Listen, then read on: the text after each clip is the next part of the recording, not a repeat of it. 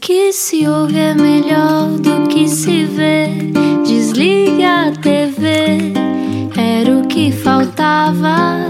A vida acontece quando anoitecer, era o que faltava. Juntos eu e você. Introdução interativa com a Ana a falar por cima do genérico, mas não tem problema. Olá, estamos aqui à procura de um, de um papel que não encontrávamos. Bem-vindo à Rádio Comercial. Olá, sou o Rui Maria Pego. Olá, boa terça-feira, sou a Ana Martins. Cá se vai andando com a cabeça entre as orelhas, como diz o Sérgio Godinho. Estamos vivos, o que não é nada mau. Uhum. Uh, Portugal mantém-se confinado e a pessoa que entrevistamos hoje tem também uma sensação, provavelmente, de confinamento diferente, porque está em Porto Covo, sendo que esteve muito tempo nos Açores, sítio que eu amo uh, e queremos muito conversar com eles. É um grande comunicador e está à conversa hoje connosco, não era o que faltava. Explica-nos como se eu tivesse acordado de um coma. É um açoriano de alma e coração, benfiquista, comediante, argumentista, não necessariamente por esta ordem. Estamos a citá-lo, de resto. Ainda há quem lhe chame Boinas, mas o recém-nascido Tomé chamar-lhe-á Papá. Está no ar com Malamanhados, os novos corsários das ilhas e também com Amigos da Bola. Está finalizado documentários sobre um documentário sobre Sotomora e outro sobre Cargaleiro e continua a escrever argumentos com o sentido de humor que lhe reconhecemos. Hoje, na Rádio Comercial, Luís Filipe Borges. Olá. Olá, bem-vindo! Olá, olá e obrigado de alma e coração pela melhor introdução da minha vida. Eu, Ah. Oh, foste tu que escreveste? Eu corei. Eu isto. Eu, eu escrevi isto. Tu, escre- tu escreveste numa entrevista há uns anos, quando te pediram, faz uma descrição sobre ti. Ah. É verdade! Portanto, ficaste Viste? corado contigo mesmo. Por isso é que eu disse que estamos a citá-lo, mas tu não ouviste essa parte. É sinal que escreves mesmo bem, Luís Filipe. Conheces-te mesmo muito bem. Olha que belo reconhecimento. Bem, se eu já estava corado, agora estou roxo. Ah, olha, tudo bem, nós não conseguimos ver, mas conseguimos sentir. Bem-vindo à. Rádio Comercial. Olá, Muito Luís. obrigado. Como é que está Porto Covo? Está está fantástico, deixa-me só contar-vos isto. Eu sou tão nabo, nabo tecnológico que eu nunca tinha ouvido falar desta, do Clean Feed, desta Que estamos a usar, sim. Exato. E então, eu artilhei, eu estou aqui numa sala, artilhei um fundozinho bonito, tenho dois ring lights ligados. Ah, Devíamos ter feito isto com vídeo, pá. eu achei que te tinha dito que não havia vídeo, mas achavas, não é? Pronto, Deves mas ter também. dito- deves ter dito. Mas também és, é a televisão, é a televisão em ti a vir ao de cima, Luís. Eu percebo-te. Eu muitas vezes também ligo várias câmaras em casa numa expectativa que não acontece. Eu percebo-te. Olha, bem-vindo, finalmente conversamos. Ah, como, é que, como é que tu estás? Como é que está Porto Covo? Disseste que está fantástico. Como é que tem sido para ti este tempo? Tem sido um tempo, um tempo eh, é muito complicado não, não responder sem usar uma data de clichês, mas sendo, sendo pai de primeira viagem aos 43 anos e ainda por cima tendo resolvido com, com, com a Sara fazer uma coisa que eu não recomendo a ninguém, que é eh, 12 ou 13 dias depois de termos um filho, mudar de casa, tem sido tempo Boa ideia. de, de- de altos e baixos. eh, altos e baixos, não no sentido dos baixos serem depressivos, mas tem sido um eletrocardiograma, se fosse possível, colocá-lo a 3D e, e com a malta a trepar e depois a escorregar do- do- dos picos. Tem sido, tem sido um- uma, uma aventura, um frenesim entre loucura e alegria total. E tudo depende do miúdo, no fundo. Eh, se o miúdo está bem, nós estamos fantásticos, mesmo que tenhamos dormido 3 horas. Mas isso é Só- coisa de argumentista? É para ter histórias para contar? Depois tem situações Não, assim um mais para o caos para teres Era mais um ideias? Sonho. É- Era um. eh, Eu e a, eu e a, e a Sara, ambos tínhamos eh, essa fantasia de viver eh, no campo, à falta de melhor termo. E, bom, e aqui nas costas temos campo, à frente temos mar, é, é o melhor de dois mundos. Eh, Chegámos até a ponderar eh, os meus Açores, só que aí seria mesmo, seria para lá de loucura, quer dizer, porque, enfim, por motivos profissionais, uma ou duas vezes por semana tenho que ir a Lisboa, portanto era completamente impraticável, ainda por cima com, com um bebê. Mas tínhamos os dois esta fantasia e pensámos, pá, que se lixe, vamos fazer tudo de uma vez, aproveitamos a tua licença de maternidade, temos uma casinha que, que, que está a ser construída e porque estamos prestes a tornar-nos proprietários e pronto, enquanto essas obras decorrem, deixamos Algés e vamos à procura de uma coisa diferente. Essa coisa diferente é uma casa com mais de 200 anos, onde todos, Uau. dias há um, onde todos os dias há uma aventura nova. Mas, mas pronto, é uma terra belíssima. A minha mulher cresceu aqui, passou muitos verões aqui, eu também conheço bem. E, e parece que está uma estação abaixo. Uh, Lisboa está no inverno, aqui é um outono ameno. Hum. Isso também ajuda. Luís, se estás numa casa com 200 anos, não resiste a perguntar se tens assombrações. Uh, não é impossível. Uh, não é impossível. No primeiro andar, uh, a Sara, a Sara, vocês sabem aquelas pessoas que têm, o, como diz o povo, o cofre aberto? Sim. Ela, ela é uma pessoa de cofre aberto. Ou oh, não? Já viu, já viu figuras é a meio, da, a meio do, das escadas? Hum. Ainda não, mas ela não tem vontade nenhuma de ir ao. Ela não, não vai ao primeiro andar. Não vai ao primeiro andar, é uma coisa que ela sente. Uh, pronto, eu respeito isso. Pois eu... eu, eu o meu cofre está fechado e depois eu irrito muito porque eu digo, pá, eu adorava ver essas coisas que Ai, Luís, Não, não adoravas, não. Luís, eu não tenho adoravas. o cofre escancarado, Luís. Eu ando com o meu cofre escancarado. Não, mas acende uns incensos lá em casa. É isso, abre as janelas. Uh, sim, tem acontecido, tem acontecido. Olha, então viver uma casa que tem 200 anos de história em Porto Covo é, são, é um ritmo bastante diferente do, do ritmo que nós habituámos, a que nos habituámos a ver-te ou a imaginar-te nesse ritmo, mas hum, tens saudades desse do frenesim de apresentar um programa todas as semanas, de, de estar na televisão, de, de ser eh, desejado também pelas tuas boinas. Estranhamente, não. É, pois, eu, eu, ah, ah, eu gosto imenso de boinas e de chapéus em geral, mas pronto, já lá vão uns aninhos. Eu, por volta dos 35, comecei a pensar. ah, Hum. Comecei. ah, como é que eu ia dizer isto? Eu, eu, eu, eu acarinho imenso esse, esse petit nom. Acho sempre muito carinhoso quando as pessoas me tratam assim. Não tenho mesmo nada contra. Só que é um bocadinho como. Passas a analogia estúpida, é um bocadinho como a, a história de Sansão e Dalila, em que se cortares o cabelo ao Sansão, o Sansão não tem mais nada. Hum. E eu, houve uma altura da minha vida, aí por volta dos 35, que comecei a pensar: é pá, se calhar, até porque já tenho uma certa idade e não, não quero ter 50 anos e parecer que sou sósia do, do Vitorino, se calhar refresco, eh, nada contra o Vitorino, que, que aliás é o meu pai biológico, Ahm, eu, eu se calhar dou aqui uma refrescada na imagem, até para simbolicamente, pá, isto são coisas cada minha Fechar um ciclo, não é? Fechar um ciclo, sim, sim. Um, a certa altura de- da minha vida, a maioria das abordagens eh, era um bocado como se fossem todas ter a isso do, do- do- do- de- dessa imagem de, de marca. E, e a coisa era um pouquinho redutora, pelo menos nos meus momentos mais melancólicos. Uhum. E então, pronto, e então dei esse refresh. A minha pergunta A tinha mais a ver até com, com a televisão e com, e Ah, com a sim. ideia de. Em relação, exato, em relação à televisão, estranhamente, porque eu achei, já passaram uns anos e, e eu, eu adoro conversar com pessoas e fui muito feliz no 5 à meia-noite durante, eu diria, 95% do tempo. E hum, Foram quantos anos? Para aí uns seis, não? foram um pouco mais de 6, sim. 2009 a dez 2015. temporadas. Exato, exato. Olha bem. Temos a pesquisa à nossa frente. Ah, tenho aqui toda à minha frente, Revoltas Pastéis de Nata 2005-2006.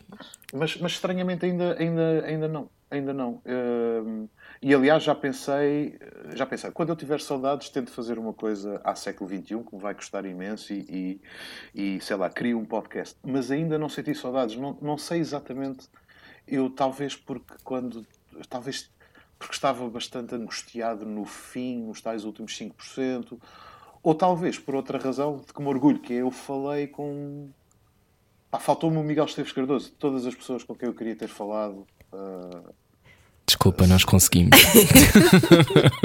Mas foi podcast, foi remotamente. Foi, foi remotamente. É muito difícil entrevistar o. Miguel e tivemos muita Nós sorte. sabemos que tu és super fã, não é? Tens os livros todos. super, super, super. Eu acho que ele é a pessoa que, que ensinou a minha geração a escrever. E a pensar, sim. Hum, Claro que, claro que desde que eu acabei o programa há uma data de gente nova que, que, que eu adorava conhecer. Mas lá está, não sei, não- não- ainda não sinto essa, essa, essa ânsia. Sobre Tenho aquilo. pena, tenho pena de que o 5 não seja aquilo que era 5 apresentadores por dia, porque acho que era um programa que se, que se renovaria sempre. Uhum. Tu ias mudando os apresentadores, é um programa que podia durar eternamente e podias ir lançando pessoas constantemente. Isso tenho pena. E era um hub de criatividade, não é? Exato. Leva-nos esse, esse tempo inicial do 5. como é que foi para ti? Foi uma loucura? Tu já vinhas de uma. Já vinha, eu lembro-me de te ver em casa, eu ainda não trabalhava em televisão, nem, nem em rádio na altura, na revolta dos pastéis de nata e achar que já, que já era um, um partir de um molde daquilo que podia ser feito em televisão à época, que era na 2. Foi o teu primeiro programa. Foi o teu primeiro programa. Foi, Eh, foi, foi. Vamos aí primeiro. Como é que foi isso? Fazer a revolta dos pastéis de nata? Foi, o, foi, Foi- tudo aquilo que querias? Foi, foi, foi mais até, porque eh, isto vai soar um pouco estranho.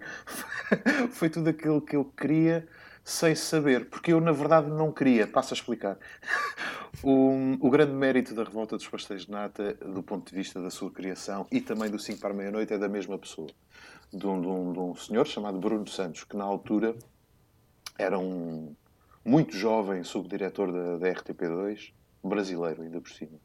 Eu digo ainda por cima, salvo seja, por causa da surpresa que eu tive quando um dia me liga um brasileiro a dizer que é subdiretor da 2, não fez muito sentido na minha cabeça, e a dizer: eh, pá, arranjei seu contacto porque eu adoro suas crónicas. Eh, eu, na altura, escrevia no, na Capital, uhum. um diário que já não existe, diariamente, sábados e domingos até. Um, eu adoro as suas crónicas e gostava de o conhecer porque tem aqui um projeto que pode ser a sua cara e tal. Uh, e eu achei que era que estavam, era um amigo meu a gozar e, uh, e disse: Sim, está bem, está bem, vamos a essa reunião. Ótimo, então eu vou chamar o hipotético futuro produtor desse eventual programa, que, que é um espanhol chamado Herman. E eu, pá, aí rime, porque pronto, um, um brasileiro, um açoriano e um espanhol parecia o início da pior anedota de sempre. Mas pronto, estas pessoas existiam mesmo. E, e para abreviar muita história, eh, eles tinham aquilo que era uh, o, a raiz, o, a Revolta dos Pastéis Nato, uh, em projeto, que na altura tinha como working title uh, O Segredo da Alheira.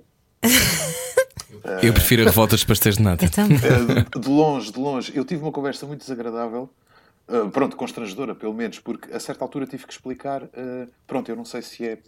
Vocês, pronto, não são naturais de Portugal e, e, portanto, talvez não estejam familiarizados com alheira. Alheira é uma coisa absolutamente deliciosa, mas a nível de visual, pá, não sei se. não sei se, pronto, não sei se é pá, a melhor associação visual. Para mim, não, também eu tinha gostado, também não tinha ficado assim. Sim. Uh, e, e esta, este meu à vontade na altura, eu, eu lembro-me que disse isso numa reunião e só umas horas valentes depois, sozinho em casa, é que me bateu e, chamei estúpido a mim mesmo e disse: Estas pessoas estão-te a dar uma oportunidade inacreditável e tu estás-lhes a dizer que o nome que eles arranjaram é Cocó. Tu nunca tinhas feito televisão? Nunca, nunca, quer dizer, já tinha feito, mas de escrever e, uhum. e tinha pequenas participações em, em, projetos na RTP2, no, numa produtora chamada Mínima Ideia, que foi o primeiro sítio onde eu trabalhei, mal acabei o curso, mas apresentar não, nunca. E, pá, e então tive esse pus a mão na consciência e pensei, mas o que é que eu fui dizer? Bom, felizmente eles levaram isso a bem. Mas porquê é que eu estava tão descontraído? Porque eu nessa altura tinha 27 anos e fazia aquilo que eu tinha sonhado. E o, que eu tinha sonhado era viver da escrita. E eu estava estava cheio de trabalho nesse campo, estava feliz. Portanto, nunca me tinha passado pela cabeça fazer televisão. É nesse sentido que eu digo que a revolta acabou por ser tudo o que eu queria e não fazia ideia que queria. Porque, e foi tudo o que eu queria porquê? Porque para já éramos uma equipa de virgens televisivos, todos. Hum. Foi onde o Gel começou, uhum. foi onde o Pedro Fernandes começou, hoje em dia um dos meus melhores amigos. O Hugo Veiga, que é um dos maiores criativos publicitários do mundo. E vocês tinham uh, muita piada todos. E, e havia liberdade, não é? Havia esta e, coisa de poder havia, arriscar e partir havia, coisas e fazer o, disparates. Exatamente. O Bruno, literalmente, o Bruno Santos disse-nos, no dia da estreia, disse: Malta, aproveitem, são três meses, ninguém espera nada de vocês, um, que sonho! Meses. São três meses, fiquem à vontade. E, e, nós estávamos efetivamente convencidos que eram três meses.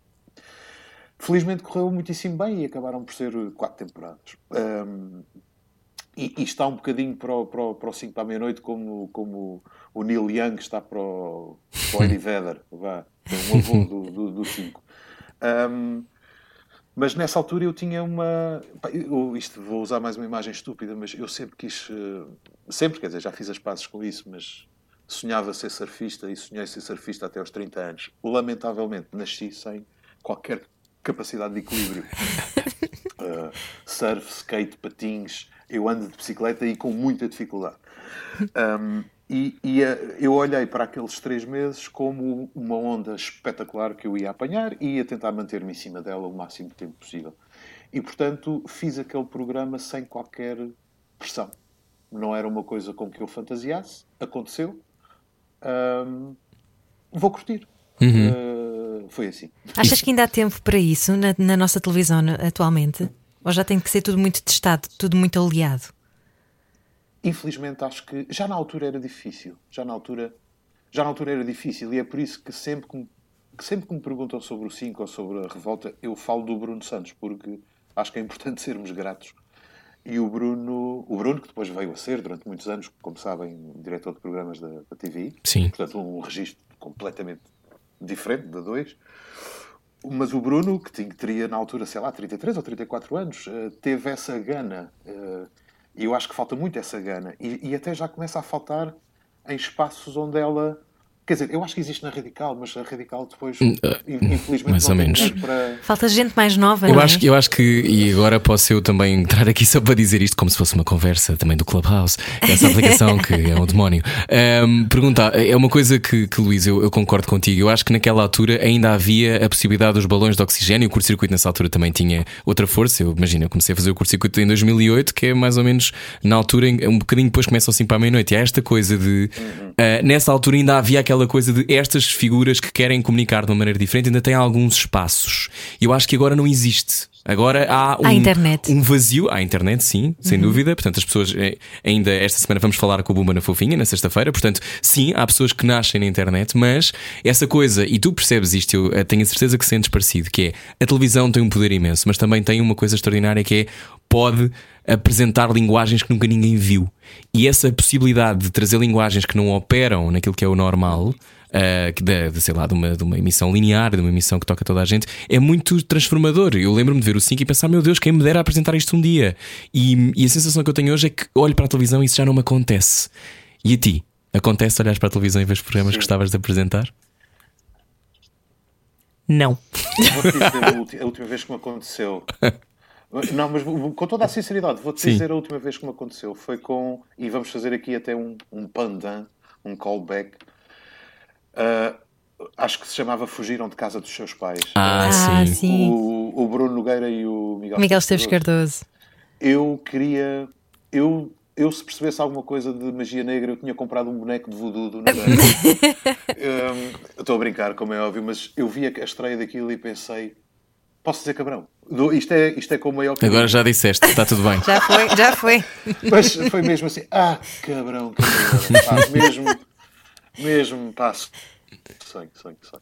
E lá está, tem a ver com, com o, o Miguel Esteves Cardoso ser um ídolo Claro. para mim e com a liberdade que eles tinham ali, aquela coisa da meio está um convidado e não foi introduzido, pá, achava aquilo absolutamente delicioso, delicioso. Sim. Foi, foi a- acho que foi a última vez que me aconteceu. Estamos a conversar com, com Luís Filipe Borges, deixa-me só situar para quem chegou agora à conversa. Sim. Sim, mas perguntava-te, quando se sai do ecrã não se fica dependente da notoriedade? Ai, que eu estou-vos a perder. Ai, Tô. ai, estou. Tô, Isso, é- isso, é, isso é bruxedo, isso é da tua Tô. casa fantasma. Estás a ouvir? Não estás a ouvir. Estás a ouvir. Então vamos para Caramba, intervalo, já voltamos. Vamos para intervalo. Já voltamos. Não te Não, apoquentes, diretamente de Porto Covo, Luís É Filipe. Borges, não era o que faltava. Continuamos a seguir na rádio comercial. Venha daí. Tem muito parlapié? Freud explica. Na Rádio Comercial. Boa viagem com a rádio comercial. Hoje estamos em direto para Porto Covo. Boa terça-feira. Connosco Luís Filipe Borges, na sua casa assombrada. Luís, estás aí? Ao som de Rui Veloso, lá? provavelmente. Está lá. Aqui no lugar de Porto Tocou. Covo. Ah, um pessegueiro na ilha.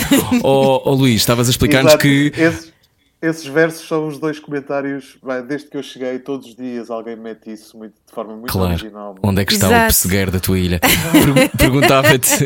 Então estavas a dizer-nos que se houvesse um programa para teres feito nos últimos tempos que gostavas de ter feito, era esse programa eh, do Bruno Nogueira e do Miguel Esteves Cardoso. Sim, sim, sim. Com uma, com uma inveja profundamente saudável do, do Bruno. Sim. Olha, estavas a falar dos últimos 5% que não gostaste de de fazer televisão, as últimas fases do 5 para a meia-noite, e eu li numa entrevista que dizias eh, a pressão, a competitividade e a intriga do meio eh, que fazem um bocadinho perder eh, a pureza. Como é que se lida com isso durante tantos anos no ar? Ah, sim, é... eu, eu, eu sou saudavelmente, não sei se é o melhor advérbio, eu sou, eu sou uma pessoa muito distraída, muito distraída e muito absorta, que demora a perceber as coisas. Portanto, não é uma coisa que se tenha instalado em mim e que, e que, e que fosse pesando, mas basicamente, eu cheguei- por um lado, cheguei ali a um ponto do 5 em que eu penso a nossa produtora, que fazia um trabalho fantástico, a certa altura talvez tenha dado E aquilo para a produtora era um programa diário, não é? Para cada um de nós era semanal, mas para a produtora, eh, a produtora era a mesma todos os dias, não é? Como é evidente. E Uhum. acho que entrou-se, talvez eles tenham entrado ali num piloto automático e canalizaram uma, uma data de gente boa de bastidores, gente absolutamente fundamental para outros projetos. E, e houve pessoas também muito importantes desses bastidores que saíram. E naquela décima temporada, não há outra forma de dizer isto, na minha última temporada, o ambiente de bastidores era, era, era, epá, era péssimo. Era péssimo a nível de, de qualidade profissional e, e humana. Hum. E humana. E depois, isto também coincidiu, eh, e esta coisa eu nunca disse a ninguém, eu disse isso nessa entrevista, mas isto que eu vos vou dizer nu- nunca contei. Há um belo dia em que eu vejo uma notícia no jornal que dizia assim, e, e que bate com o tempo que eu estou a viver, que é Nuno Artur Silva assume a administração de conteúdos da RTP. E eu quando vi isto, garanto-vos, o meu, a, a- a minha voz interior disse-me assim, ok, terminou. Porque, basicamente, eu, eu tenho uma história engraçada. Eu fui, fui das produções fictícias eh, durante uns quantos anos, dirigidas e fundadas pelo Nuno Artur Silva. Uhum. E nas produções fictícias havia apenas uma, havia apenas uma regra. E essa regra era eh, o core business desta empresa é humor, portanto, qualquer eh, contacto que venha de fora e que seja no campo do humor, passa nós, ah, cobramos 10%. E, e depois, a seguir ao nome, assinas também Produções Fictícias por extenso, ou PF. E hum, o que me parece, atenção, eh, corretíssimo, corretíssimo. Só que, o que é que se passou? Eu, quando entro para as produções eu, eu trabalho três anos, acabo o meu curso, trabalho três anos no palco, produtor, a fazer, mínima a fazer uma data de coisas para dois, e recebo um dia uma proposta ir para as produções fictícias, que eu venerava. Eu gosto muito de futebol, peço desculpa por isso, então, fazendo uma analogia com o futebol, eu sentia que, eu sentia que estava no Benfica, a mínima ideia era o Benfica, e eu só tocava o Benfica pelo Barcelona. As produções fictícias eram o Barcelona do meio. Portanto, mesmo assim, andei angustiado com aquilo, dias a adiar para dizer ao meu patrão que tinha aquela proposta, e quando lhe disse, ele teve um vídeo espetacular, riu-se, mas riu-se mesmo com franqueza, e disse: Vai, obviamente vai, vai ser muito bom para ti. E eu entro para as produções fictícias com 25 anos e eu conhecia os nomes de algumas daquelas pessoas desde antes de haver produções fictícias. Eu conhecia o nome do Pina e do Nuno Artur e do Rui Carlos Martins de escreverem sketches para um programa de Joaquim Teria, sketches que eram feitos pelo Zé Pedro Gomes e pelo António Feio. Portanto, eu era mesmo fã. E fui o primeiro a entrar nessa empresa de uma geração de fãs. Quando eu entrei, ah, fui o 13 terceiro associado. E entrei cheio de, na minha cabeça, de 25 anos, eu ia para o Olimpo. Ok, vou aqui para o pé dos deuses e eu tenho que mostrar que mereço estar aqui. E então, fui profundamente ingênuo e trabalhei que me desunhei mal, eh, mal cheguei. Lembro-me que pá, terminei uma relação para me dedicar ao trabalho, uma estupidez total. E o que é que acontece? A imagem que eu criei, não com toda a gente, atenção, aliás, o Rui Martins, para mim, é dos maiores talentos e dos melhores seres humanos que eu já conheci. Mas pronto, para uma certa franja que lá estava, eu criei, ao fim de um ano, eu tinha criado a seguinte imagem: Quem é este puto que vem aqui e fica com cheques? Tu nas cada cheque que fazias, acho, que- acho que já não existe. Puto, Quanto mais trabalhasses, mais projetos, mais cheques. Uhum. Ah, ao fim de um ano e tal, dois anos, a situação era a seguinte: eu tinha sido o 13 a entrar, de repente éramos mais de 30.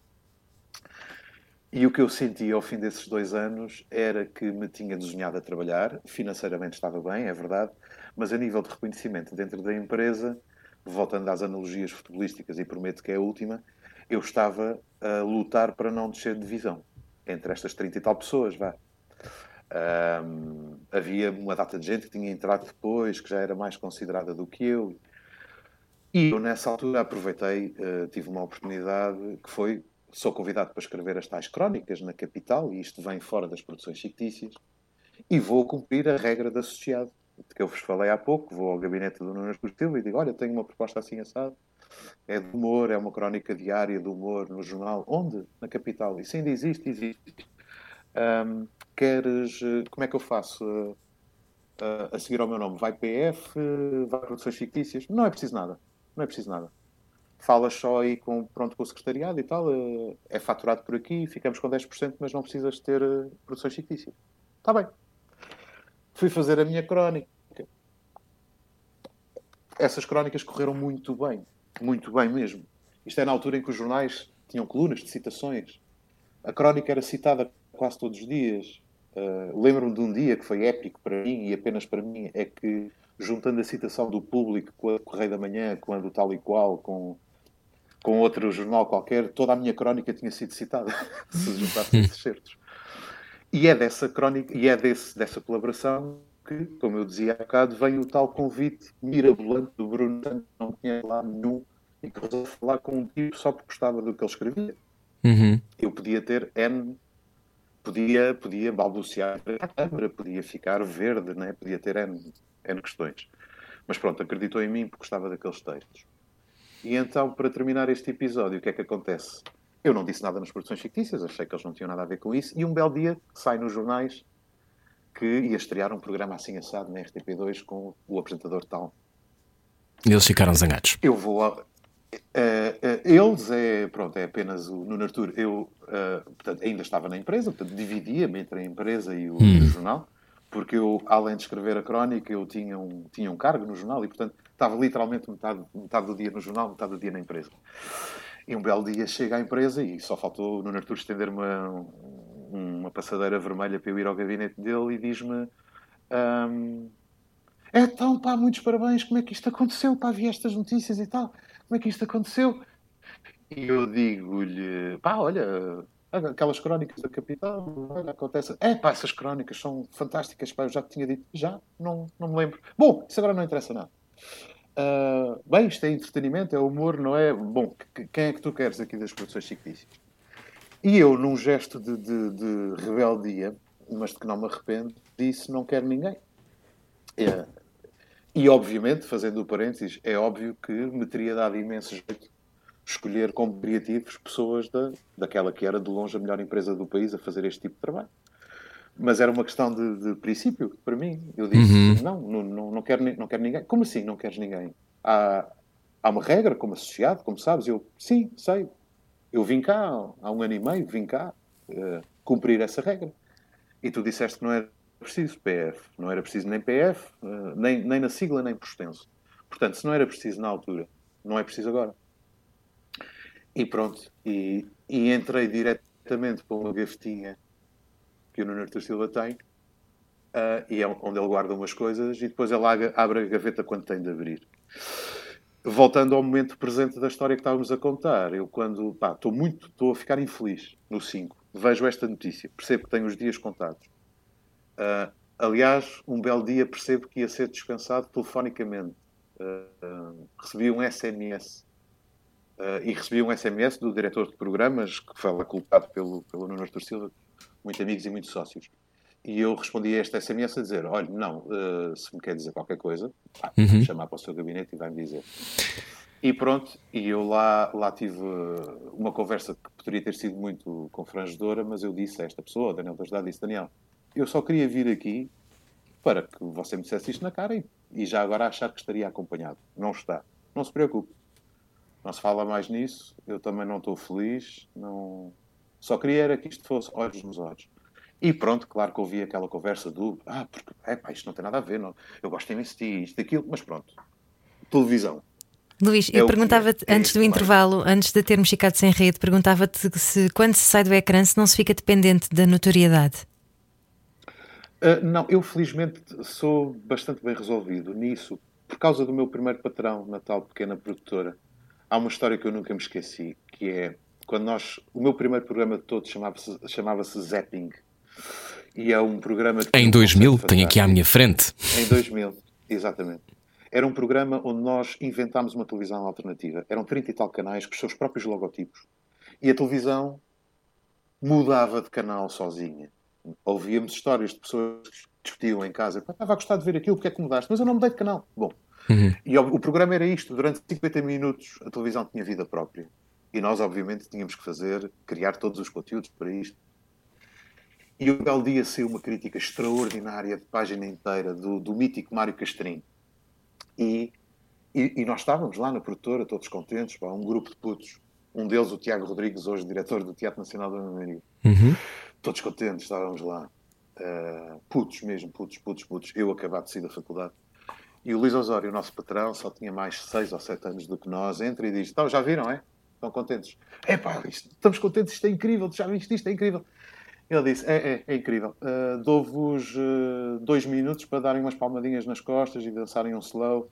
E se quiserem, vão à casa de banho e dão, dão prazer uns aos outros, mas são dois minutos para isto. Depois quero-vos de volta ao trabalho. Uh, e nós fomos meio chocados. Ele continuou.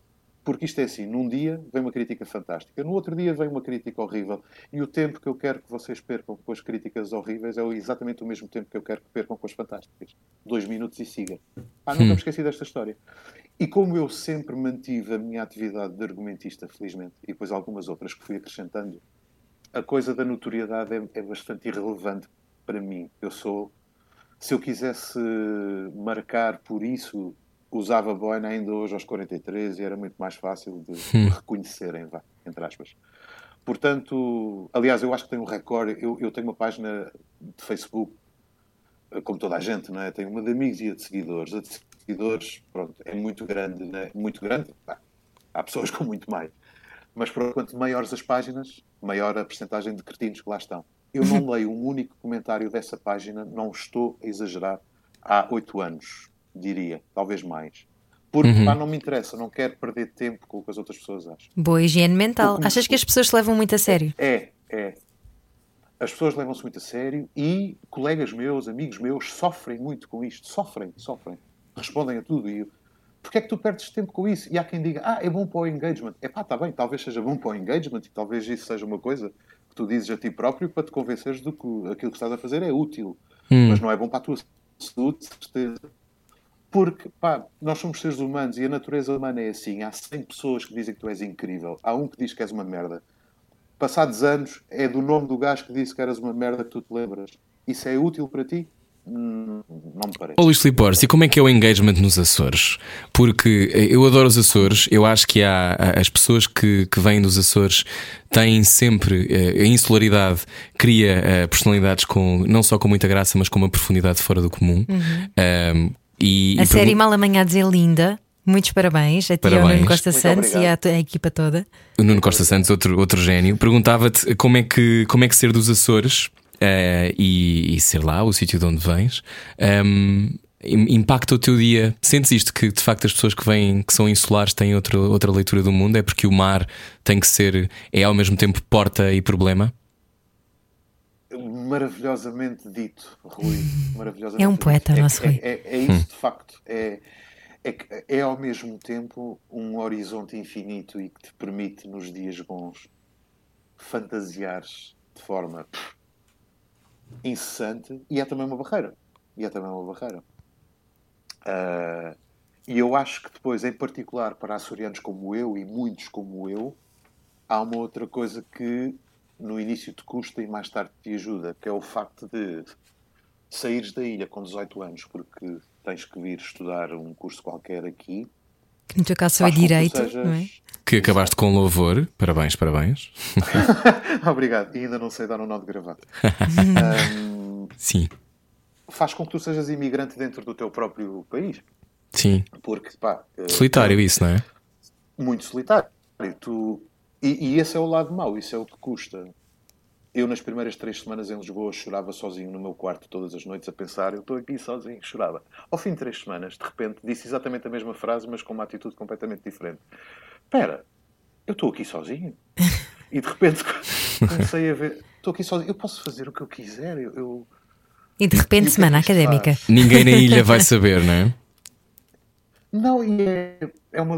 Os meus pais, que eu adoro, mas os meus pais são pessoas profundamente conservadoras. Eu, até, até aos meus 18 anos, e eu não estou a exagerar, saí à noite cinco vezes. E acho que me consigo lembrar de cada uma das cinco mentiras que eu tive que contar. Pronto. Um, e de repente era um grito de Ipiranga, era uma liberdade, era a possibilidade de fazer largas centenas ou alguns milhares de quilómetros a pé em Lisboa e conhecê-la uhum. dessa forma, e, uh, fazer novos amigos, que eram todos os desterrados, passa a expressão, um, Todas as pessoas que não eram do, da capital, não é? Se calhar. Pois, porque, pronto, os algarvios, os alentejanos, os nortenhos ainda iam a casa no fim de semana, claro. Uhum. Mas para ti, que vens de um território maravilhoso, mas que tem 60 mil pessoas, uh, e tu provavelmente viste o rosto destas pessoas pelo menos uma vez durante os teus 18 anos de vida, Uhum. fazes 1500 km de avião, aterras aqui e vais voltar a casa duas vezes, que é no Natal e quando acabar o ano letivo, isto faz com que tu cresças. Enquanto que a maioria dos teus colegas sai da escola e volta para o seu cenário de sempre, vai para casa, é? para a mesma casa, tu amadureces de uma forma mais rápida, por muito que te custe na altura, e custa, e custa. Custa, mas tam- faço-te agora outra pergunta e já vou falar sobre as autonomias. Eh, Eu adoro os Açores e, e acho que é importante Também. também. falar sobre isso. Mas também há uma coisa que eu me apercebi quando fui aos Açores e que tu provavelmente pensarás e já deves ter pensado mil vezes, que é esta coisa de ter que ter algum, algumas pazes com a fé ou alguma exis- existência eh, que tem que ser pensada ahm, com o facto de poder haver um sismo, poder haver um vulcão que, que entre em erupção. Ou seja, a mortalidade pode bater à porta mais cedo. Falaram disso até no episódio que deu este fim de semana, que eu vi. A qualquer, a qualquer momento, o, o Nuno Costa Santos, num dos episódios do- dos Mal Amanhados, o episódio do Corvo, que é o sexto, nós temos uma conversa. Onde já foi toda a gente vacinada no Corvo, não sei se sabem. Mas já. Sim, sim, sim. temos, temos uma conversa espontânea, filmada dentro de uma da Igreja do Corvo, ainda por cima, eh, e o tema era mesmo esse. Olha, vamos conversar sobre fé e sobre a nossa relação com a fé. E são três minutinhos que eu acho mesmo que valem a pena. E o Nuno diz uma coisa linda. Ele diz: eh, muita gente lá fora, é como nós nos referimos ao continente, não percebem porque não são daqui. Não Claro. percebem que perante esta convivência com um terror sagrado e permanente, Uhum. um terror de sismos e de vulcões e de, e de tempestades, o açoriano, ao fim de seis séculos de existência, naturalmente acaba por virar-se para um amigo qualquer, um amigo divino.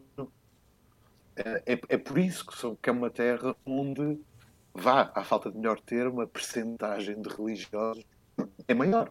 Claro. É substancialmente maior. Porque tu tens, de facto, uma das primeiras memórias. Penso que a primeira memória da minha vida é: eu tenho 3 anos de idade, estou a brincar com um caminhão de plástico e de repente esse caminhão de plástico desaparece no chão. Eh, Porque um pedaço do teto caiu em cima dele, falhou a minha cabeça por pouco e, e esmaga o caminhão no chão. Depois eu levanto voo e levanto voo porque suponho que o meu pai ou a minha mãe me pegaram com o braço e depois não me lembro mais. Isto era o quê? Era o dia 1 de janeiro de 1980, uma semana depois do Natal, em que a minha cidade, Angra do Heroísmo, é completamente destruída por, por um terremoto. Ah, e onde morrem umas largas dezenas de pessoas e, e podia ter sido muito pior. Ah, durante o ano seguinte, pelo menos um ano, eu vi- vivi num acampamento com os meus pais, no jardim de um solar de uma família rica que disponibilizou o seu jardim e as pessoas desalojadas viviam numas tendas. Durante um E eu ano. Aí, aí já não tenho memória. Durante um ano, durante um ano, exatamente. Uau. Os meus pais, eh, minha família tem origens humildes, portanto, isto a- até a, a casa Claro, claro. era arrendada. De repente, ok, a casa desaparece. O que é que se faz? Os meus é? pais tiveram ali a endireitar a sua vida, não é? O que é que se faz? Portanto, lá está. Eu, obviamente, com 3 anos, não, não tinha cabeça, nem, nem, nem experiência, nem, nem, nem qualquer espécie de raciocínio que me permitisse virar para Deus, mas eu, mas eu percebo que os meus pais tenham virado ainda mais, não é? Claro. Ah, Luís, neste, no episódio deste fim de semana ah, há uma rapariga que vocês estão a entrevistar que eu não consegui perceber quem ela era, mas que fala no complexo de superioridade dos continentais e Ah. conta, conta uma história que ela está a ler eh, Tolstói, acho eu, na, Ah, sim, na praia, é não é? Então, se é complexo, é para depois do intervalo, que isso é uma conversa que vai dar tempo, de certeza. Venha daí hoje a nossa conversa com o Luís Filipe Borges. A seguir, falamos sobre este tema que para muitos é proibido. Tem muito parlapié? Freud explica. Era o que. Na Rádio Comercial. Hoje estamos a levar com o Atlântico, salve seja. Bem-vindo à Rádio Comercial. Magníficos dias Era o que faltava. Atlânticos e João Loureira sempre à baila, viste? Ah, olha, foi sem querer. Luís Filipe Borges na Rádio Comercial. Luís, eh, Ana, por favor, retoma a tua pergunta, porque, porque eu acho que é muito importante e foi isso que eu, que eu há pouco falava das autonomias e de como me tinha apercebido também disso. Mas, por favor, Uhum. Sim, segue. tinha a ver com o complexo de superioridade dos continentais, que para nós é ficção científica, se calhar, porque não nos debruçamos sobre isso, mas que vocês têm. Porque nunca tivemos de pensar disso. sobre isso. No fundo é Exatamente. isso, não é, Luís? É, melhorou, melhorou imenso. Porque antes da pandemia e no- nos últimos seis anos, portanto, até incluindo 2019, um, se o turismo já era o setor que alavancava a nossa economia, no caso dos Açores, mais gritante ainda, porque foi a região do país que mais cresceu nesse, nesse setor e nesses seis anos. Uhum. E então, uh, essa espécie de complexo de superioridade ou, ou apenas de ignorância pura melhorou imenso, porque de repente os Açores ficaram na moda e, e foram imensamente visitados durante esses seis anos. E eu hoje conheço acho que não conheço o único continental, acho eu. Do, vá lá, dos meus contactos, dos meus amigos, pelo menos que não tenha ido a pelo menos uma ilha uhum. e que não se tenha apaixonado. Olha, a minha lua de mel foi Mas, nos Açores. ah, que giro. Em que ilha? Uh, fui a São Miguel e a terceira. A tua, a tu és da terceira, não é?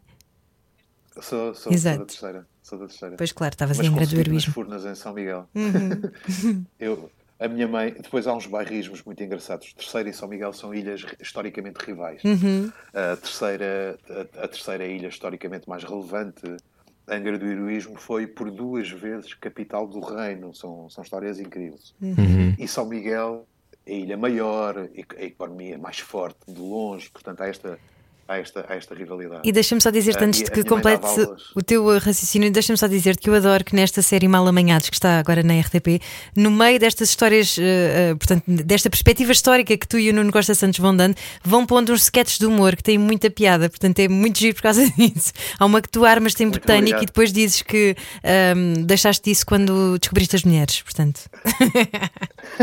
sim, sim.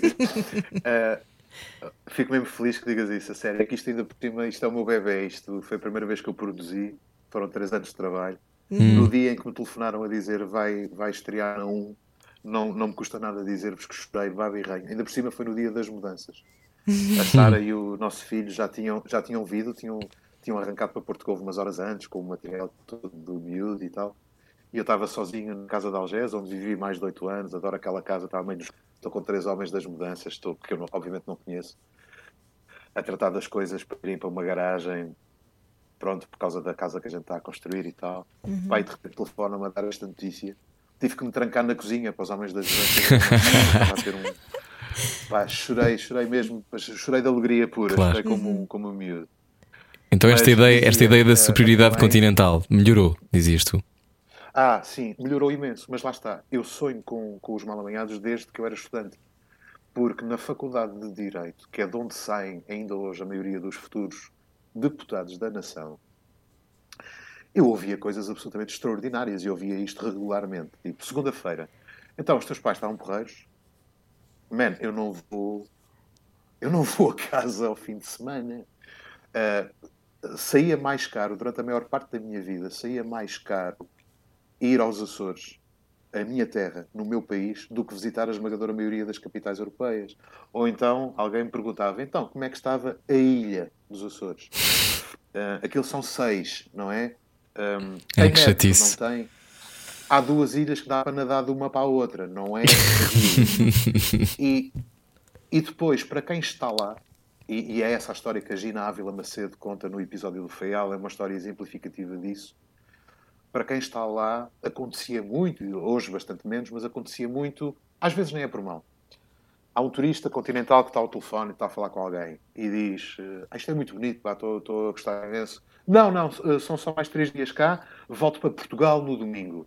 Para Portugal? Mas estás a. Estás a onde é que tu achas que estás, pá? Espero que não tenhas esquecido Espero que não tenhas esquecido o passaporte, que senão depois no aeroporto já não te deixam ir para Portugal. Não deixam voltar para trás, pá. Pronto. E depois há um bocado, mas reparem, eu, eu não quero também dizer que os açorianos, isto é igual que os madeirenses, isto é igual que os alentejanos. Eu, ontem estive uma novela aí num dos canais generalistas e que se passa na Serra. Uhum. Serra da Estrela. Eu, às vezes tenho a sensação, às vezes tenho a sensação que, pronto, há uma espécie de conceito estético, à falta de melhor termo, em Portugal, em que se, se as coisas se passam a 50 km de Lisboa, pronto, uh, o pessoal tem que meter umas jardineiras e uns ter um cajado e ter um ar bucólico, não é? Sim, ter um sim. cajado. Ter Aliás, um cajado, tu próprio estás de jardineiras e, e, agora em Porto Covo, não é? Estou, estou, estou. Ainda por cima com os ring lights preparados, eu estava aqui. Claro, eu tenho, eu tenho obviamente. Um, eu tenho um fiozinho de palha no canto da boca e estou-me a esquecer de estou-me a esquecer de acabar as minhas respostas a dizer tão ou an, que é uma coisa também que eles. Xiça, uma coisa que eles fazem. Mas olha, quando, quando se pensa. há um- quando... há um- Diz, diz. Conclui. Não, não, desculpa, ia só dizer que acho que há um complexo. ah, há uma. Se calhar o complexo não é o termo, mas há assim uma. Há uma coisa cosmopolita ou pseudo-cosmopolita muito tola. Sabes que eu acho que é mais grave do que isso, Luís? Eu acho que é só falta de conhecimento. Que é ah, as pessoas que. E falo pelas de Lisboa, que, é que são as que eu conheço melhor, mas ah, a ideia de ir aos Açores, por exemplo, durante o meu crescimento, que foi durante os anos 90, não era comum ouvir pessoas que iam aos Açores de Era muito férias. caro na altura Era caro também. também. Pois não, pois não. Era, era caríssimo, era caríssimo. E caríssimo. portanto, eu, eu acho que quando eu fui aos Açores pela primeira vez, foi para aí há 6 ou 7 anos, eu estava em choque do género. Como é que é possível que isto é Portugal? Eu nunca percebi. ou seja, eu sabia que existia, eu sabia o que era, mas eu nunca tinha vivido. Eu, isto é mais bonito que a Nova Zelândia. Pormenor, nunca tinha ido à Nova Zelândia, mas, mas sabia aquela, aquela sensação, as pessoas dizem sempre isto, mas aquela sensação de como é que há tanto mundo e tanto país que eu não conheço e estou tão habituado a, a saber o que é no- naquilo que é Portugal continental. Nós somos péssimos em marketing, não é? Não, nós, nós e- portugueses. E, e acho que depois esta coisa de chegar aos sítios e, e- e ter uma sensação de divisão tem a ver também com o hábito, de, sobretudo quem mora na capital, de sentir que é o centro das coisas. Porque na maior parte das coisas é. E portanto, quando chega a outro local, quando alguém, quando eu tive uma discussão na, na altura, uma discussão, uma conversa com pessoas que nos Açores sobre a ideia da autonomia e porque é que a autonomia era importante, eu também estudei direito, mas eu não acabei. Luís Filipe Borges tem esta coisa de, de eu perceber toda a importância, claro que sim, mas eu quase que não percebia alguma das violências que eles sentiam de que os açorianos sentiam de de alguma ingerência e de uma lógica invasiva que para mim eu não, eu não a compreendi, porque para mim era Portugal e portanto devia estar tudo bem. Porque eu não compreendi porque nunca tinha sido exposto a isso. Eu acho que tem muito a ver com isto, sabes? Às vezes não é achar que são melhores, é simplesmente não conhecerem. Não sei se, te- se, percebe, se Sim, te identificas com isto ou não. Tens, tens toda a razão. Sim, e por cima é um território.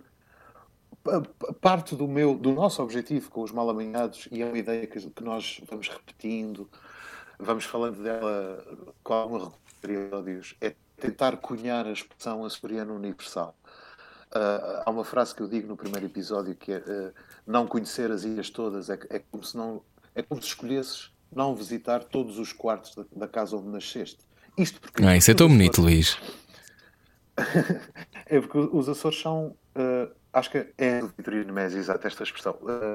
Os Açores têm 600 km, um pouco mais até, do, do ponto mais ocidental ao ponto mais oriental. Portanto, da Ilha das Flores até à Ilha de Santa Maria.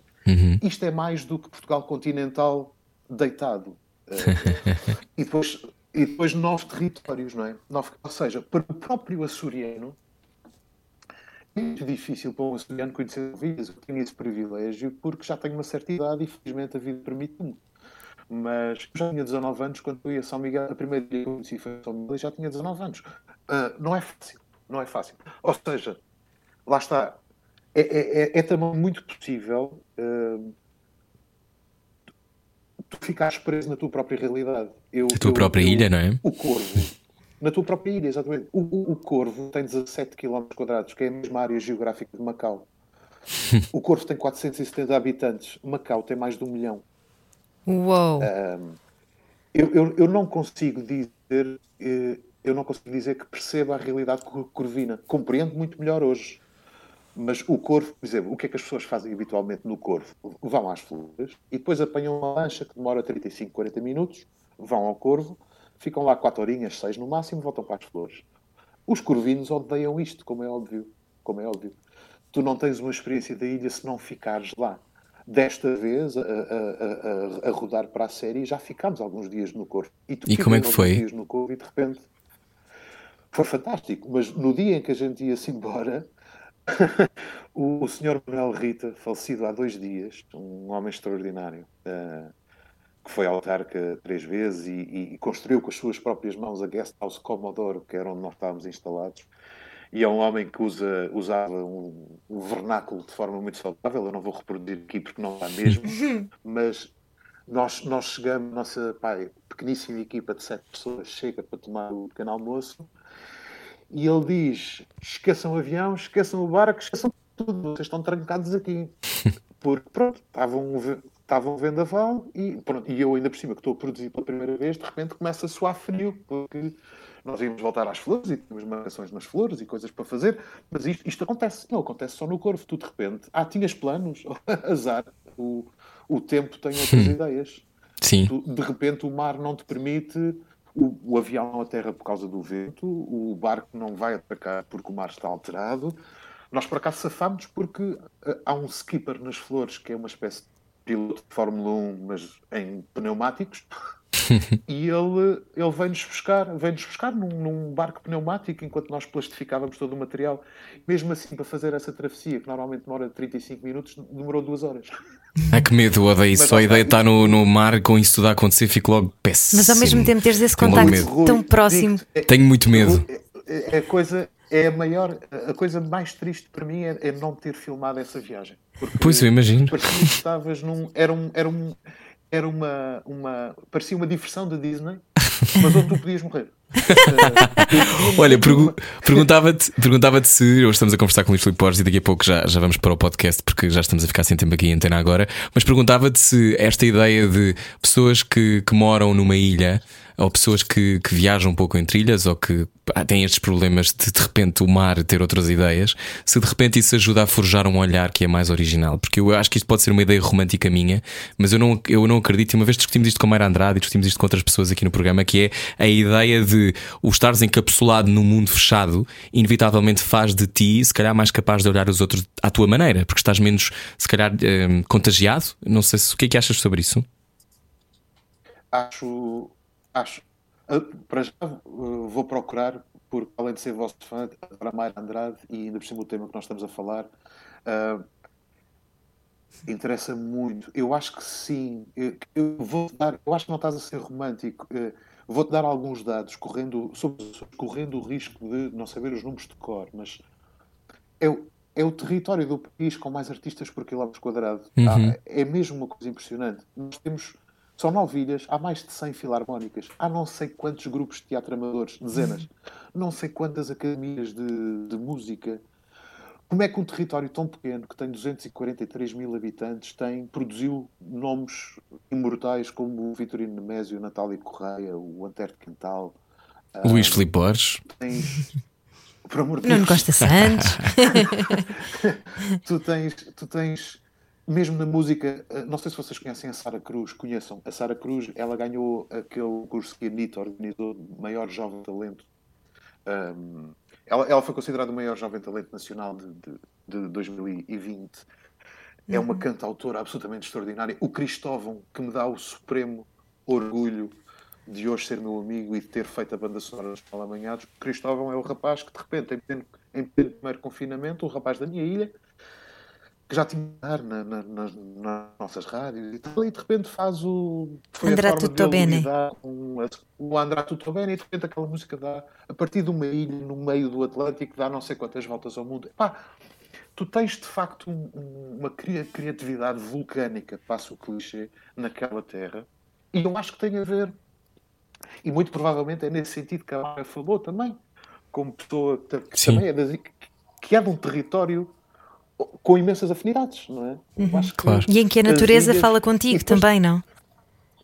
Certíssimo, certíssimo. Eu estou convencido de que para muitos artistas açorianos há um confronto que nós, nós apercebemos logo, mas talvez isso vá crescendo em nós e a certa altura bate-nos, que é uh, aquela beleza que é de facto é um deslumbre, tu, a beleza está aí milhares, milhões de anos antes de ti e vai matar-te e vai matar eh, os teus descendentes e vai continuar ali outros milhares de milhões de anos. E então eu acho que tu és confrontado com a necessidade, a vontade, o desejo de deixar qualquer coisa que se compare com essa beleza. Ou seja, que tenha um potencial de ficar para sempre, uhum. ou pelo menos ultrapassar o teu tempo de vida.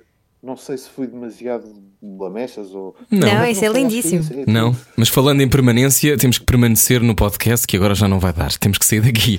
Bem, obrigado, Luís. Continuamos no podcast. Conversas connosco mais 10 minutos no podcast? Com, vou conversar convosco mais 8 horas. Ah, então pronto, então ainda bem que temos ainda mais algum tempo. Fique na Rádio Comercial com o Slowdown, hoje com o Rui Simões. Nós voltamos amanhã. Beijinhos, boa, boa semana. Sensibilidade e bom senso. Só que não. não. Que faltava. Na rádio comercial. Juntos eu e você. Bem-vindo à Rádio Comercial. Hoje falamos também de tremores de terra. Bem-vindo. Olá, Luís Filipe Borges continua em Porto Covo. Nós continuamos aqui. Estamos a conversar hoje sobre, sobre os Açores, sobre muitas coisas, mas também sobre. Imagino que para ti tenha sido um tremor de terra acontecer-te uma criança. Um, como é que uh, viveste esse início? Era um, era um desejo teu? Grande? Era, era.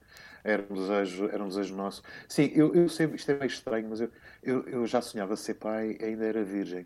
Uh, portanto, já vem mesmo, já vem mesmo de, de há muito tempo. E depois tinha feito as pazes com essa ideia. Uh, houve uma altura da minha vida, eu fui noivo com 30 anos e depois não casei. Uh, e, e, portanto, nessa altura em que eu era noivo, e achava que ia ser pai logo a seguir, e, portanto, isso não tendo acontecido, houve ali um momento de uma grande tristeza, mas depois uh, apaziguei-me. Tipo, ok, não aconteceu, não aconteceu por algum motivo. Os anos foram passando e, e, e de repente pensei, bom, se calhar não realizo este sonho, se realizar já serei um pai-avô, bem, vou aceitar o que vier. E então, não sei se, se calhar, se calhar ter adquirido alguma serenidade em, em relação a isto ajudou. Porque a Sara, a Sara, a Sara tem 31 anos, mas ela, é, ela já estava assim a ficar um bocadinho nervosa, vá. Embora hum. nós somos casados há pouco mais de dois anos, portanto eu acho que não era motivo para isso, mas ela estava um pouco, estava um pouco nervosa. E não sei, talvez tenha ajudado ela, o nervo dele, dela mais a minha, a minha adquirida paz em relação ao talvez tenha ajudado. Olha, e vocês têm uma história de amor. É um, é um... Desculpa, estás com delay aí. Eh, estava a dizer que a vossa história de amor é lindíssima. Uma cadeira extra. Conta lá. É giro. É giro. É, é, é, eu costumo dizer que, que o Eduardo Madeira, o Raminhos e o Marco Horácio são os nossos padrinhos, porque uh, a primeira vez que a Sara me viu, eu era convidado do Eduardo Madeira numa noite de stand-up no Vilaré. E nessa noite, ao chegar a casa, uh, tinha uma mensagem no Facebook uh, de uma moça que dizia: Olha, não te conhecia, uh, vi, fui ao Vilaré esta noite, ri-me imenso, estava a precisar, obrigado. E depois, como eu sou gajo, e na altura era um gajo muito solto, fui logo ver as fotos de perfil. Clássico. Resolvi pôr, cavalo, resolvi pôr o cavalinho à chuva, não é? E então disse: Ah, muito obrigado. Uh, olha, por acaso, muito em breve vou estrear um espetáculo chamado Três é Demais com dois grandes amigos, com o Corácio, com hum. amigos, desde já convidada para a estreia. E, e, volto a tirar o cavalinho muito rapidamente, porque ela responde: gostava imenso, mas eu vou amanhã para a Suíça, vou emigrar, uh, vender as minhas coisas todas, tenho trabalho lá. Por isso, olha, rain check. Está bem. Uh, falávamos assim, tempos a tempos e tal, mas uma coisa muito esparsamente acontecia, acontecia pouco e, e não ficava, não, não, parecia haver ali nenhuma aberta para, para conversas de outras. Até que um belo dia uh, recebo uma mensagem dela a dizer vou a Portugal amanhã, uh, aquele convite para o espetáculo ainda está de pé. E sucede que o 3 é de mais, felizmente, correu muitíssimo bem.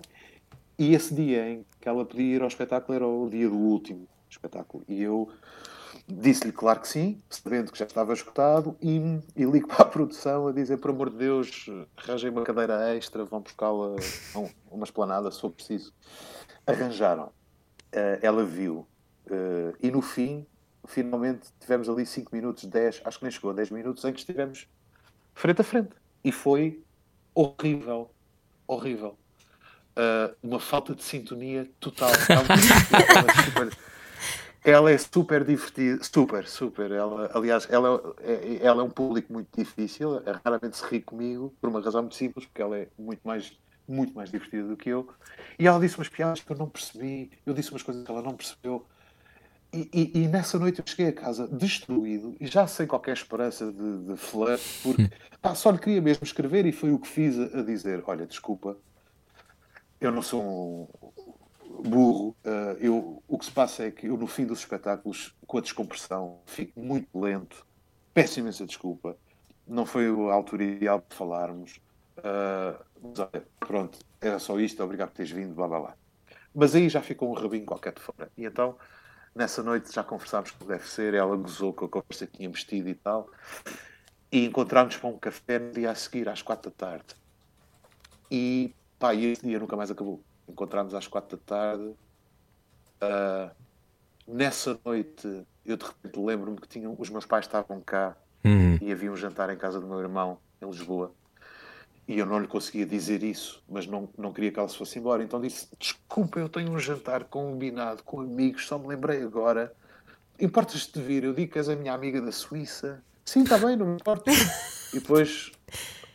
E Tu levaste-a para a casa dos teus pais. Ah, que sonho! Do Isto parece irmão, o início aliás. de uma comédia romântica.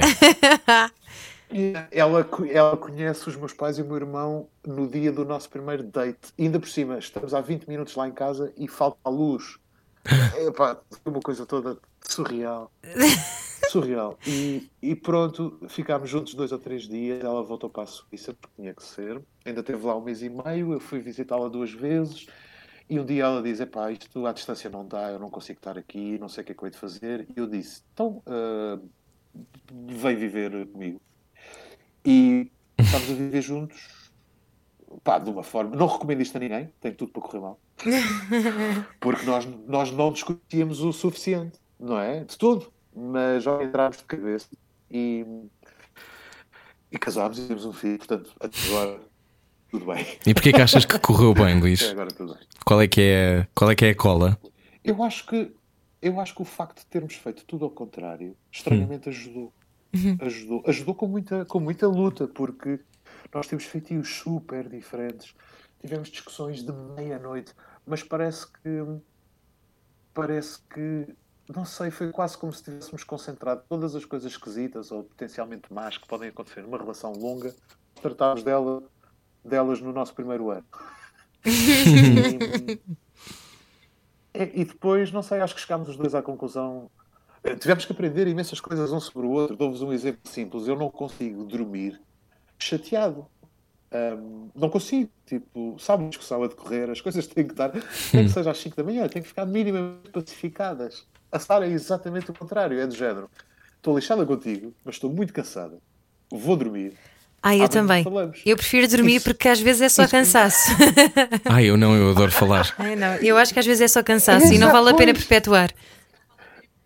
isso comigo não funciona. Só que pá, tive que me habituar. Isso foi, isso foi uma concessão que eu lhe fiz e, e que funcionou muito bem. E ela também me fez uma ou outra. Pá, ao fim de um ano disto, nós pensámos: epá, a menos que tu mates alguém, não me contes ou me envolvas como cúmplice involuntário, eu acho que a gente, pá, se, se, se ultrapassarmos isto até aqui, estamos bem. E foi, foi isso. E foi isso. Olha, e um agora bebê? sentimos no meio do caos, é, é, e sentimos que no meio do caos, hum, no meio do caos, desta, pronto, de ser uma vida nova e de novos hábitos, e sobretudo no meio do caos ter um bebê, e um bebê que está muito longe de ser aquele- aqueles bebés dos filmes que só comem e dormem, é um bebezinho que dá muito trabalho. Nós, eh, ao mesmo tempo, é como se estivéssemos a namorar outra vez, não sei explicar isto outra forma. Só, só que agora namoramos a três. O, o miúdo, ainda por cima, a Sara tocou-lhe Beatles durante a gravidez toda. Muito E bem, miúdo? muito bem. Sim, senhora Sara. É. E pá, o Tomé, ele, ele sofre muito cólicas, refluxo e tal, e ele hoje teve uma crise tremenda à tarde. Ah, a Sara teve meia hora a cantar para ele. Ele cala-se. Depois estava cansado e tinha escutado o repertório. Eu tive mais 20 minutos, ele cala-se. E pronto, e quando nos acabam as músicas ele volta a chorar. Mas há aqui qualquer coisa.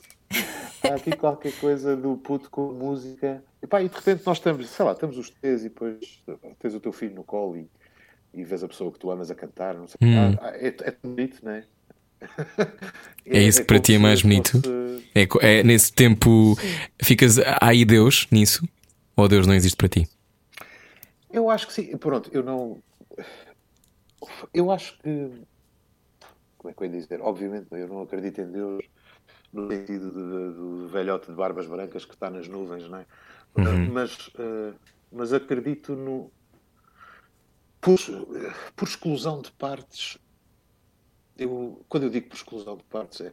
Há tanta, há tanta, há tanta injustiça no mundo, há, há tantos sei lá, quando um bebê que morre, por exemplo, aquela coisa horrível da, da, da- morte súbita, de- há tantas coisas sem justificação no mundo que eu que- quero acreditar que há de haver aí um desígnio qualquer, uma coisa superior que explica as porcarias que não têm sentido.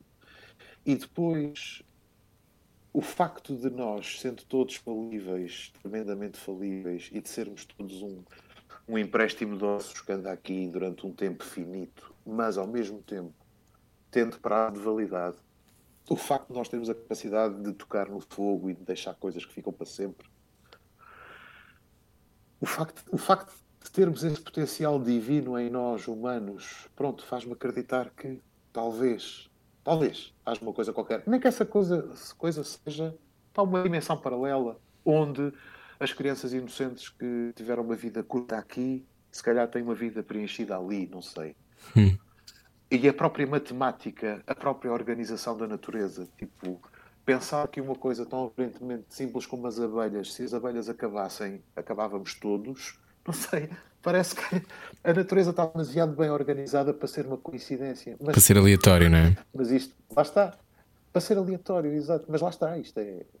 Eu suponho que seja isto que se chama fé. Qual é o teu propósito, Luís Filipe Tens um? Eu gostava, Uh, gostava de. Eu, eu, já fiz todas as coisas que gostava de fazer e isso é uma alegria enorme. Uh, nunca sinto que estou a trabalhar.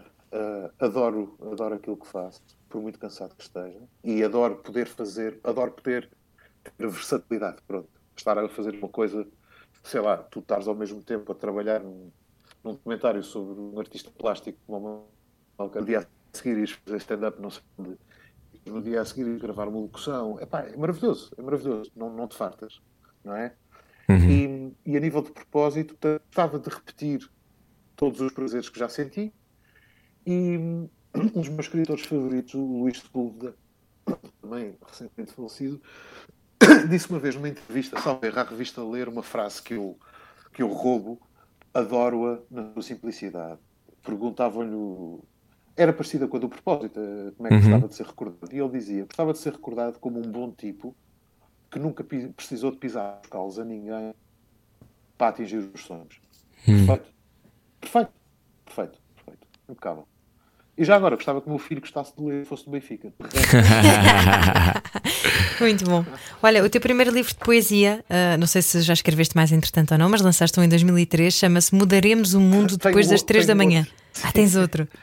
Boa. Tenho, tenho outro, mas nunca o. Não, não, não, mas, mas nunca. Nunca publicaste? Outro, mas nunca saiu. Nunca... Ah, mas tem que sair então.